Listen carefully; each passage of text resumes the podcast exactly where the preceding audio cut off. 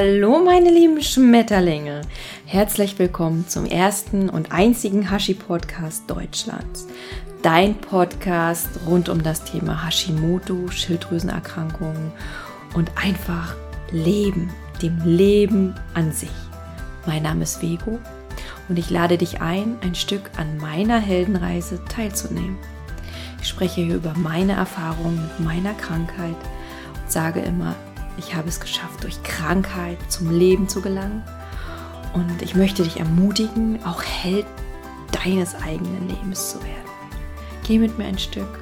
Vielleicht findest du ein wenig Inspiration und wir können gemeinsam Helden werden.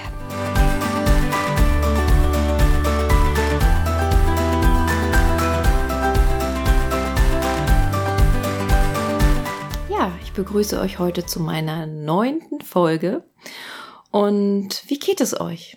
Ich hoffe, euch geht's gut und ihr seid auch nicht zu sehr im Weihnachts- und Adventsstress ähm, und seid vielleicht Menschen, die auch Weihnachten so sehr lieben wie ich. Ich komme im Moment sehr, sehr zu mir selbst, zur Ruhe, zur Stille. Der Dezember und die Adventszeit ist so eine Zeit für mich, der Klarheit, des Erwachens, des wirklichen Bewusstwerdens und ich liebe es einfach. Es war so ein kleiner Abschweif jetzt in den Dezember, in die Adventsfreude, die aus meinem Herzen spricht, weil ich diese Jahreszeit, die ich ganz liebevoll immer auch die fünfte Jahreszeit nenne, die für mich absolut dazugehört zu den vier anderen, immer so sehr liebe und genieße und lebe und ja, ich bin da einfach total bei mir selbst. Wie du am Titel schon gesehen hast, geht's heute zum Thema soziale Kontakte, Sozialtod durch chronische Erkrankungen. Das ist jetzt nicht vom Jugendunwort des Jahres Sozialtod abgeleitet, das da ja heißt, ja, kein Handyzugang, kein sozialen Netzwerkzugang. Ich meine das insofern allgemein sozial. Soziale Kontakte, gesellschaftliche Kontakte, Umgang mit Freunden, soziale Aktivitäten, gesellschaftliche Aktivitäten, Familie. Ja, wie habe ich mich gefühlt, als ich meinen Freunden, meiner Familie gesagt habe, dass ich Hashimoto habe? Wie haben sie es aufgenommen? Wie haben sie es miterlebt? Oder wie habe ich die Reaktion anderer erlebt? Wie habe ich mich gefühlt in der Gesellschaft? Außenseiter, nicht Außenseiter? Ganz normal. Wie war's? Davon will ich dir heute ein wenig erzählen. Und vielleicht hast du da auch einiges zu berichten und ich würde mich freuen, wenn du mir die Kommentare schreibst oder mich auf meiner Website unter www.egoklang.de besuchst und mir dort einen lieben Kommentar hinterlässt oder deine Geschichte erzählst, schreibst. Ich bin da ganz gespannt und auch sehr interessiert. Ja, wie war das bei mir? Nun gut, bei mir ist es so, dass ich, wie ich in meiner zweiten Podcast-Folge auch schon berichtet hatte, über meinen Werdegang, meine Krankheitsgeschichte, dass ich vor ja über zehn Jahren aus dem Berliner Land hier in den Norden gezogen bin und zu dieser Zeit auch mein Hashimoto ausbrach und ich da auch nicht direkt mehr bei meinen Eltern oder meiner Familie so in der Nähe oder im Haus gewohnt habe mit und die das nun auch nicht live miterleben konnten, wie es mir wirklich ging. Ja, und deswegen ja auch nicht so involviert waren oder das nicht so miterlebt haben wie mein damaliger Freund.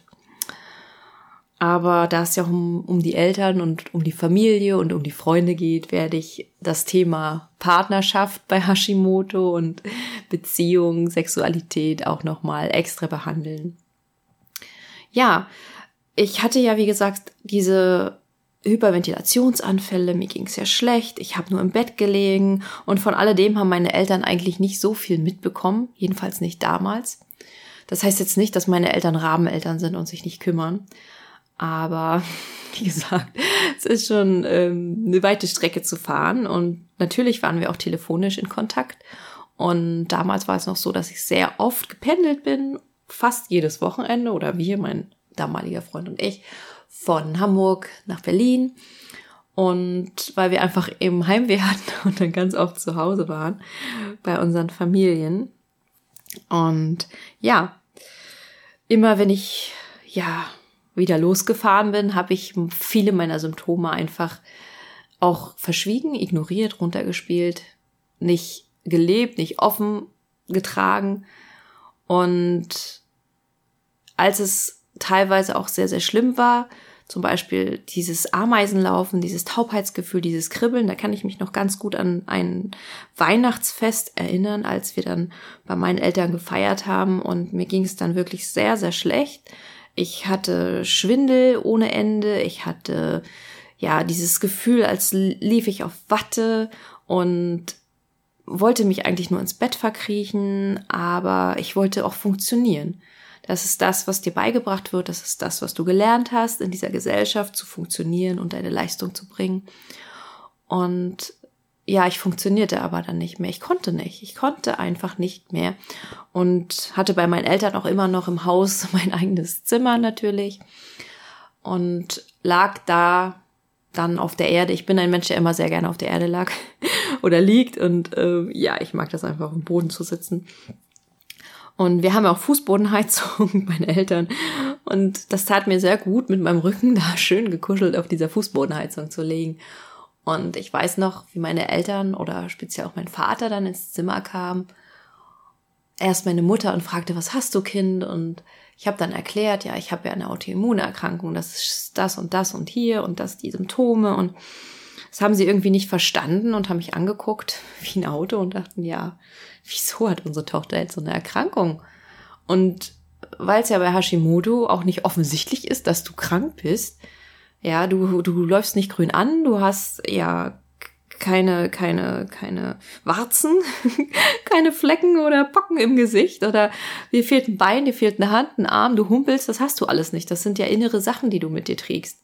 Und wenn du nach außen hin so wirkst, als wärst du kerngesund und jung und ja, noch gut drauf und einsatzfähig, ne, dann ähm, wird dir das auch nicht so wirklich geglaubt. Das war so mein Eindruck, weil meine Mutter sagte so, ja, hm, hm, das war dieses hm. Also nicht damit umgehen können mit Symptomen, die dein Kind hat, ähm, weil es ist ja nicht offensichtlich. Und damals hat mich das eigentlich gar nicht so gestört, dass die Reaktion meiner Mutter. Also mich stört es auch nicht. Aber ähm, ja, dieses eben, dass man nicht ja für voll genommen wird oder ernst genommen wird, weil man nicht krank aussieht. Natürlich gibt's wahrscheinlich auch Hashimoto-Patienten, die krank aussehen, weil sie einfach nicht mehr können, dunkle Augenringe haben, äh, ja, nicht schlafen oder sonst was. Aber ich glaube, mit Hashimoto versucht man sich immer noch irgendwie über Wasser zu halten, weiterzuleben, weiter zu kämpfen für sich und zu sagen, nee, ich, mir geht's gut. Man liegt ja nicht nur immer im Bett und ne, man will ja eigentlich am Leben teilhaben da draußen. Und man versucht es so gut wie möglich zu verstecken, habe ich so manchmal den Eindruck gehabt. So war es jedenfalls bei mir. Und ja, mein Vater kam dann irgendwann zu mir ins Zimmer, was ich da auch ähm, im Nachhinein auch sehr, äh, ja, gemein kann ich nicht sagen. Ich weiß es nicht, wie ich es fand. Ich fand es schon komisch, dass es, dass es deine eigenen Eltern sind, die dich nicht einfach so annehmen, wie du bist. Natürlich lieben mich meine Eltern nicht. Also keine Frage, die lieben mich, die wollen natürlich nur das Beste. Eltern wollen immer das Beste für ihre Kinder. Aber mein Vater sagte zu diesem Zeitpunkt in diesem Raum, an diesem Weihnachtsabend zu mir, ja, das kann doch wohl nicht wahr sein. Das war so, dieses kann doch wohl nicht wahr sein, ne? Das kann doch wohl nicht da wahr sein. Wie jung bist du denn? Wie alt bist du denn? Also in deinem Alter, da war ich noch kerngesund.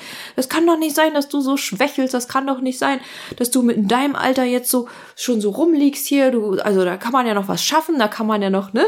Da kann man ja noch arbeiten. Da kann man ja noch munter sein. Da darf man nicht krank sein. Du bist noch jung und du hast nicht krank zu sein. Das war so die Message, die ich von meinem Vater mitbekommen habe. Ja, nun kann man sagen, oh, was für ein grausamer Vater. Ich, klar, jeder darf seine Meinung haben. Ihr dürft eure Meinung haben. Und ich sag nicht, was für ein grausamer Vater, sondern was für eine grausame Kindheit hat mein Vater gehabt, dass er so erzogen wurde und ähm, sowas seinem Kind weitergibt. Ne? Also er will natürlich auch nur das Beste für mich. Und er wurde auch in einer Gesellschaft erzogen, die einfach versucht hat zu überleben, weiterzuleben nach dem Krieg, die Generation danach noch, noch eine danach, ja. Und trotzdem sind die Werte noch vermittelt worden. Du bist jung, du kannst arbeiten, du musst dir was aufbauen, du darfst nicht schwach sein, du musst der Norm, der Leistung entsprechen. Und ja, wenn man jung ist, ist man nicht krank. Und ich fand das irgendwie traurig, dass meine Eltern oder mein Vater speziell so darüber dachte oder nicht einfach mal darüber dachte, oh, meinem Kind geht's jetzt einfach mal schlecht. Ich nehme es jetzt einfach mal in den Arm und sag, okay, es tut mir leid, dass es dir so geht. Ich finde das schlimm. Ich verstehe es aber nicht ich verstehe es nicht. Ne? Das zu äußern ist ja auch nicht so schlimm, wenn er es nicht versteht. Es ist ja vollkommen okay, wenn er es nicht versteht. Aber eben mich in den Arm zu nehmen und zu sagen, hey, ich habe dich trotzdem lieb, es ist okay. Es ist okay, dass du jetzt schwach bist. Es ist okay, dass du jetzt krank bist und ich habe dich trotzdem gern und ich habe dich trotzdem lieb. Und das hat mir irgendwie auch sehr gefehlt und darüber war ich auch traurig. Aber in diesem Moment war ich auch eher sehr empört, sehr empört darüber, wie ein Mensch sich das Urteil erlauben kann, zu, zu sagen, du bist jung und du hast gesund zu sein. Und damals war ich auch noch so ein kleiner Rebell oder bin es vielleicht noch. Ich war dann immer auf Kontra und habe das auch in einem sehr nicht netten Ton von mir gegeben, das muss ich auch ganz ehrlich sagen, weil wenn ich sowas gehört habe, ist mir dann irgendwie die Hutschnur gerissen und ich habe dann auch nur so rausgehauen, ja, wie kannst du sowas sagen, wie kannst du so sein? Und die Kinder auf der Krebsstation im Krankenhaus, denkst du, die wollen alle krank sein, die kommen alle krank auf, auf die Welt und die wollen alle sterben, geh mal dahin auf die Station und erzähl denen mal, die können arbeiten, die sind jung, die haben hier noch was zu leisten, die haben gut auszusehen, ja, ja, ja, ja, ja. Und dann kommt nämlich dieses Abwürgen, wo dann keine Argumente mehr vorhanden sind und ja, da habe ich ihn dann quasi mit in die Flucht geschlagen. und ähm, aber gefruchtet ist es bei ihm nicht, weil das ist halt eine andere Generation, die anders erzogen wurde, die eben noch ja funktionieren muss, musste und auch wie es heute immer noch ist, dass du funktionieren musst, ja. Und die das einfach ganz anders, eine ganz andere Wertevorstellung haben. Und trotzdem lieben uns unsere Eltern, trotzdem wollen sie nur das Beste. Und trotzdem, wenn sie es nicht äußern können, nicht aussprechen können, lieben sie uns wirklich. Und das weiß ich. Und äh, meine Eltern sind auch nicht schlechte Eltern. Ich habe auch keine grausame Kindheit gehabt. Aber so manche Überzeugungen und Glaubenssätze meiner Eltern, da könnte ich manchmal, da denke ich, oh mein Gott, und es ist schwer, sie davon zu überzeugen, dass sie auch mal loslassen können, dass sie auch mal anders sein können und nicht funktionieren müssen. So wie ich, ne? Wie ich dann eben dachte, okay, du musst funktionieren. Diese Gesellschaft ist so, du musst funktionieren, du musst arbeiten, du musst Leistung bringen, du musst Leuten zeigen, dass du gesund und fit bist, weil nicht gesund und krank wird in der Gesellschaft ausgegrenzt und nicht anerkannt. Und das ist ich finde das so, so, so, ja, so, so, so gnadenlos. Es ist wirklich gnadenlos. Klar werden in der Natur die Tiere auch, weiß ich nicht, eben weggelassen, zurückgelassen. Dann werden die halt gerissen von den Löwen, die Kranken und Schwachen. Das ist das Naturgesetz. Das ist alles richtig. Aber es müssen Kranke doch nicht gleich wie ein Abfallprodukt behandelt werden. Ja, die Respekt und Unterstützung und Toleranz ist meiner Meinung nach viel, viel wichtiger und Nächstenliebe. Und gerade mit Liebe und Annahme und Anerkennung schätzen wir ja auch unsere Mitmenschen und ja, schaffen wir ein ganzes, ganz anderes Energieumfeld. Ja, dieses ausgegrenzt Gefühl und dieses weggestoßen Gefühl, das bringt diese Leute ja noch mehr in ihre innere Krise. Natürlich kommt es immer darauf an, wie sie selbst mit sich umgehen, wie sie sich selbst lieben, wie ihre Persönlichkeit entwickelt ist. Das ist klar. Aber damals zu dem Zeitpunkt, muss ich sagen, war meine Persönlichkeitsentwicklung auch noch nicht auf diesem Stand, den ich heute habe. Und im Allgemeinen kann ich sagen, ich hatte jetzt nicht so eine schlimme Erfahrung mit dieser Krankheit, dass ich mega ausgegrenzt wurde oder eben aufgrund dessen, dass man es mir von außen eben nicht ansieht. Es war immer mein, ja, meine Entscheidung, wie viel gebe ich von mir preis? Was sage ich? Wie fühle ich mich? Zeige ich mich schwach oder zeige ich mich stark? Und ich habe mich damals immer dafür entschieden, stark zu zeigen, weil ich bin auch ein Mensch, der eigentlich, eigentlich, sag dieses Wort eigentlich ist auch witzig, ne? Aber der ist stark. Ich bin ein Mensch, der stark ist in seiner Liebe und in seiner Kraft der Liebe und in seiner Freude und in seiner Herzensgüte. Und das habe ich nie verloren. Und das war das, was mir immer die Kraft gab, weiterzumachen und zu lachen, trotz dieser Krankheit. Ja. Und deswegen wirkte ich nach außen auch nie so, als wäre ich krank. Oder, oh, was hat die denn oder so, ne? Aber viele haben auch nicht verstanden, dass ich vielleicht, wenn wir zum Beispiel mit meinen unseren Freunden mal unterwegs waren, gesagt habe, nee, ich kann heute nicht so lange, weil mir wird schon wieder schwindelig, ich muss mich jetzt hinlegen, ne? Oh, Spaß bremsen, geht doch schon wieder nach Hause und so, ne? Das, das waren so Sachen, die nicht verstanden wurden, weil es, wie gesagt, äußerlich nicht zu sehen war, dass du eine Krankheit hast.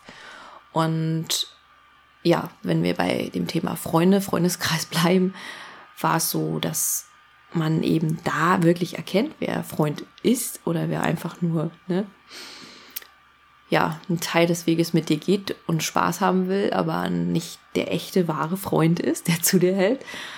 Ja, und auch das habe ich erkannt und erfahren müssen, dass wenn man eben nicht so funktioniert und nicht immer nur Spaß macht, sondern auch mal sagt, hey, ich bin jetzt einfach schwach, ich bin krank, dass ich dann auch Freunde von der abwende, angebliche Freunde, ja es waren jetzt nicht viel, muss ich sagen. Ich habe wirklich in meinem Leben das Glück gehabt, dass Freunde da waren, die wirklich Verständnis hatten, die vielleicht nicht verstanden haben, eine Sache verstehen und Verständnis für eine Sache haben, ist ja ein gewaltiger Unterschied. Man muss Dinge nicht unbedingt verstehen. Es ist nicht notwendig, dass ich irgendwelche Sachen, Gedanken und vielleicht Krankheiten, Symptome eines anderen Menschen verstehe. Auch dessen Meinung muss man nicht unbedingt verstehen. Der Sinn und der Clou dabei ist einfach nur Verständnis zu haben und zu sagen, okay, du bist so wie du bist. Ich mag dich als Person. Ich mag deine Herzlichkeit. Ich mag deinen Charakter und nicht das, was du zu sein scheinen willst, sollst. Und ja, was du nach außen gibst zu sein, sondern wirklich dich als Menschen. Und ja, das ist super wichtig und das habe ich auch gelernt, auf die richtigen Menschen eben zu vertrauen, weil ich auch schon damals ein sehr, sehr intuitiver Mensch war und habe mich damals auch schon von ein paar Freunden oder Leuten eben losgesagt, die mir da nicht gut gesonnen waren und sich immer aufgeregt haben, wenn man dann vielleicht zum Beispiel auf Verabredungen nicht einhalten konnte. Das war damals auch so, weil ich konnte nicht vorher wissen. Es hat mich so übermannt, diese Krankheit, diese Symptome, dieses Hyperventilieren, gerade zur dunklen und Winterjahreszeit, wenn es dann draußen schneller duster wird dann kommst du wieder in dieses Gefühl, dass alles eng wird. Ja, Dunkelheit ist ja, ist ja Enge ist ja schwarz, ist ja dieses enge Gefühl, es ist ja begrenzt, es begrenzt dich, es engt dich ein. Und dann war das bei mir so, dass ich da halt öfter überventiliert habe in den Wintermonaten. Und ich konnte vorher nicht wissen, wenn ich eine Kinoverabredung gemacht habe, wie es mir an dem Samstag geht. Und wenn ich dann öfter mal abgesagt habe, dann hieß es halt, nö, mit denen machen wir halt nichts mehr. Und dann habe ich halt auch gesagt, okay, dann machen wir halt nichts mehr. Und das ist okay, wie es ist. Ich habe durch, ja, andere Internetforen oder auch durch andere Freunde, die ich dann kennenlernte, weil ich vielleicht in einem Internetforum war, neue Kontakte geknüpft, die ähnliche Erfahrungen hatten wie ich und habe dadurch halt meinen Freundeskreis wieder etwas geändert, den Fokus auf andere Leute und andere Dinge, auf andere Aktivitäten gelegt, mehr halt auf gesundheitliche Aktivitäten und nicht immer, ja, im Kino Popcorn essen oder keine Ahnung, das so ein Mensch war ich ja noch nie, aber habe mich dann auch im Interessenbereich umorientiert halt, ne, dass dann auch, wie gesagt, meine Freunde nicht mehr den gleichen Interessenbereich hatten wie ich.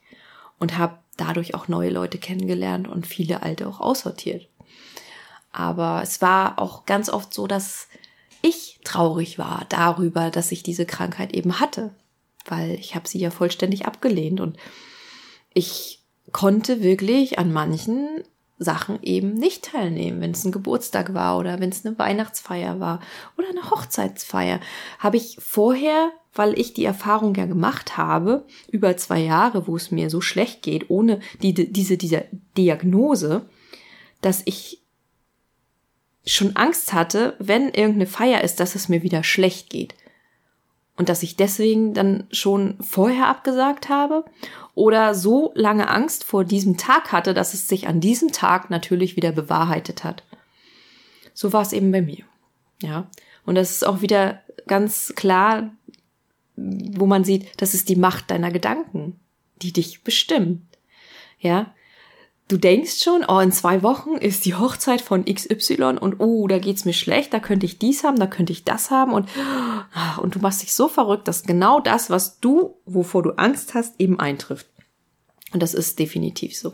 Natürlich können wir das steuern und natürlich ist es, ist es falsch, seine Angst eben wegzustecken oder zu deckeln und zu sagen, nein, ich habe keine Angst, ich denke nur positiv. Das ist, das ist für mich der größte Schwachsinn. Weil wenn was Negatives da ist, dann ist es da, dann kannst du es nicht deckeln, dann kannst du nicht irgendwas Positives dir sagen, sondern die Angst erstmal da lassen, deine Gedanken erstmal da lassen, deine negativen Gedanken erstmal da lassen und wirklich hinterfragen, ob es denn sich bewahrheiten sollte, kann es so sein, muss es so sein und was kann ich dafür tun, dass es anders sein könnte. Ja, und habe dann auch irgendwann angefangen zu sagen, ich lasse es jetzt einfach los. Ich lasse es jetzt einfach so. Ich habe jetzt Angst, es wäre scheiße, dass ich da nicht hin kann zu dieser Feier, aber ich mache mich jetzt nicht mehr verrückt. Ich mache mich da einfach nicht mehr verrückt. Ich gehe einfach auf diesen Tag zu und mache mir in, in Gedanken diesen Tag, male ich mir schön aus. Was gefällt mir an dieser Feier? Wen sehe ich auf dieser Feier?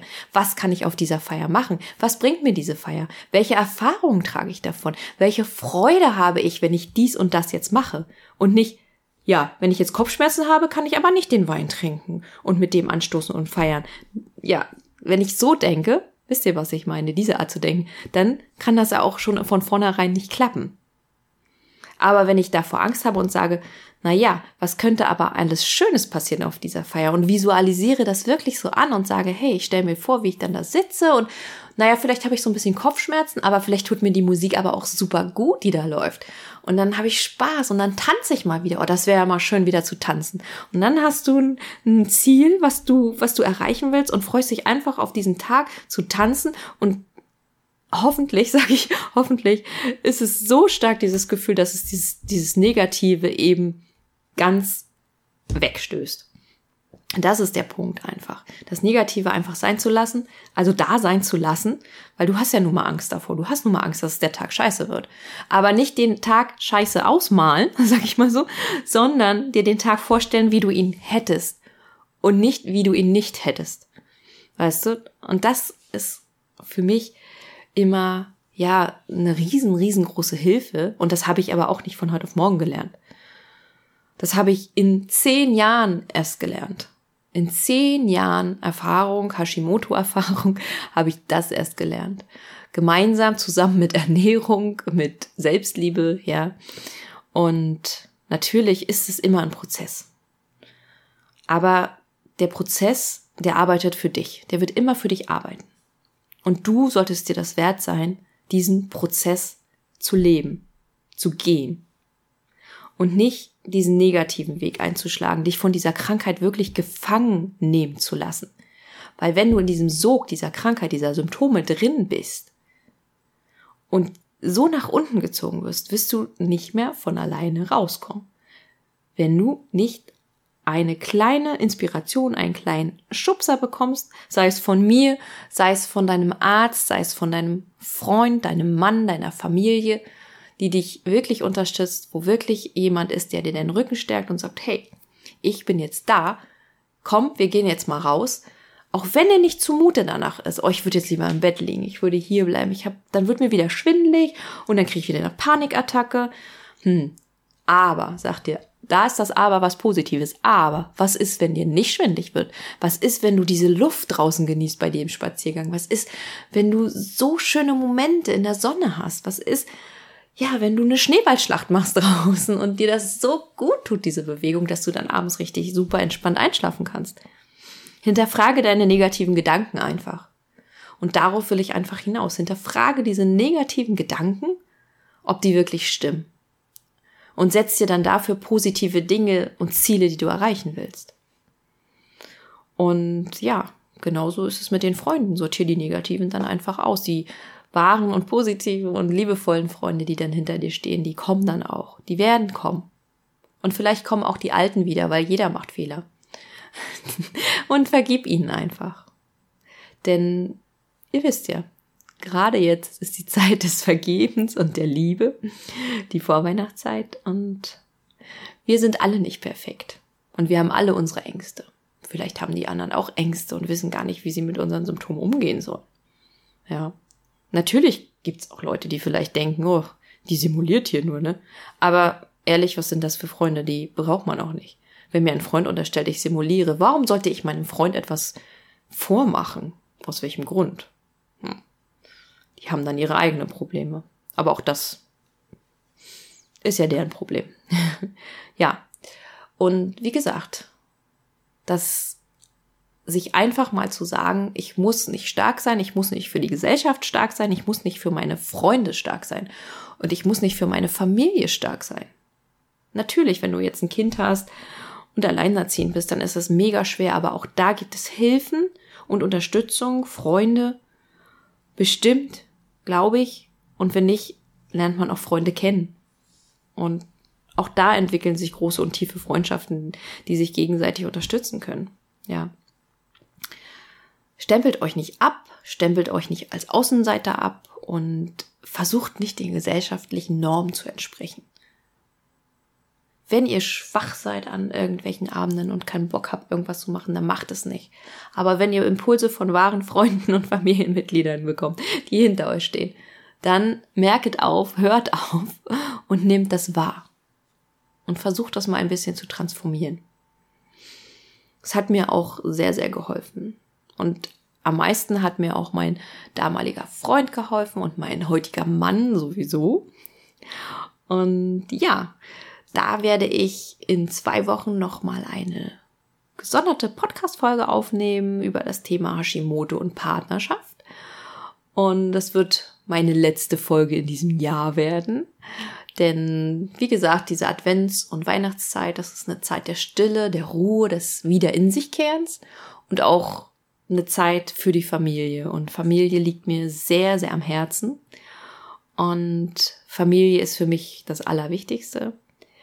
Deshalb habe ich meinen Mann auch gebeten, gerade weil Partnerschaft und Familie mit dem Thema Hashimoto auch ähm, ja wahrscheinlich super wichtig sind für andere, für, für gerade für Partner, die mit Hashis zusammenleben, das vielleicht mal zu hören aus der Sicht eines Partners, werde ich meinen Mann interviewen und mal fragen, wie er die ganze Sache oder meine Krankheit gesehen hat, welche Gefühle er dabei hatte.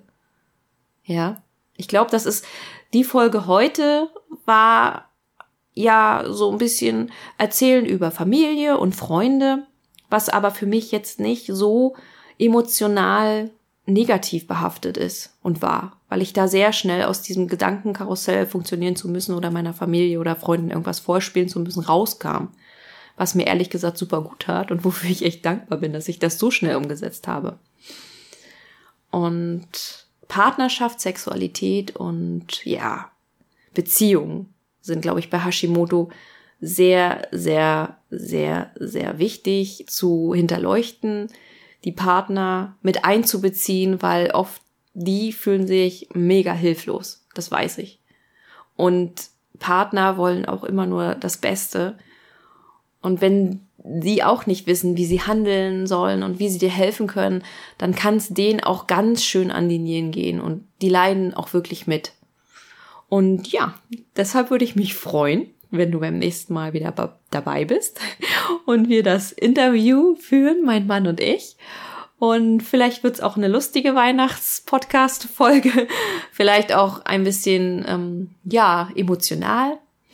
Aber ich hoffe, dir hat diese Folge gefallen und du bist gespannt auf meine nächste. Und ich würde mich freuen, wenn wir uns alle beim nächsten Podcast, bei der Episode und im nächsten Jahr und überhaupt immer wiedersehen und immer wieder hören. Ich wünsche euch von Herzen alles, alles Liebe und eine tolle Adventszeit. Und wenn ihr Lust habt, könnt ihr auch auf meiner Internetseite den Adventskalender, ja, aufmachen. Da habe ich für euch einen kleinen Adventskalender bereitgestellt. Da könnt ihr virtuell immer ein Türchen öffnen. Da findet ihr ja Rezepte, Tipps, meine Gedanken, ein paar Zitate für die Seele. Wer tägliche Inspiration möchte, dem kann ich das ans Herz legen. Ich habe das voller Liebe für euch ausgefüllt und ja, ich wünsche euch eine tolle, herzerwärmende Zeit und ich sage ciao, eure Bego. Bis dann.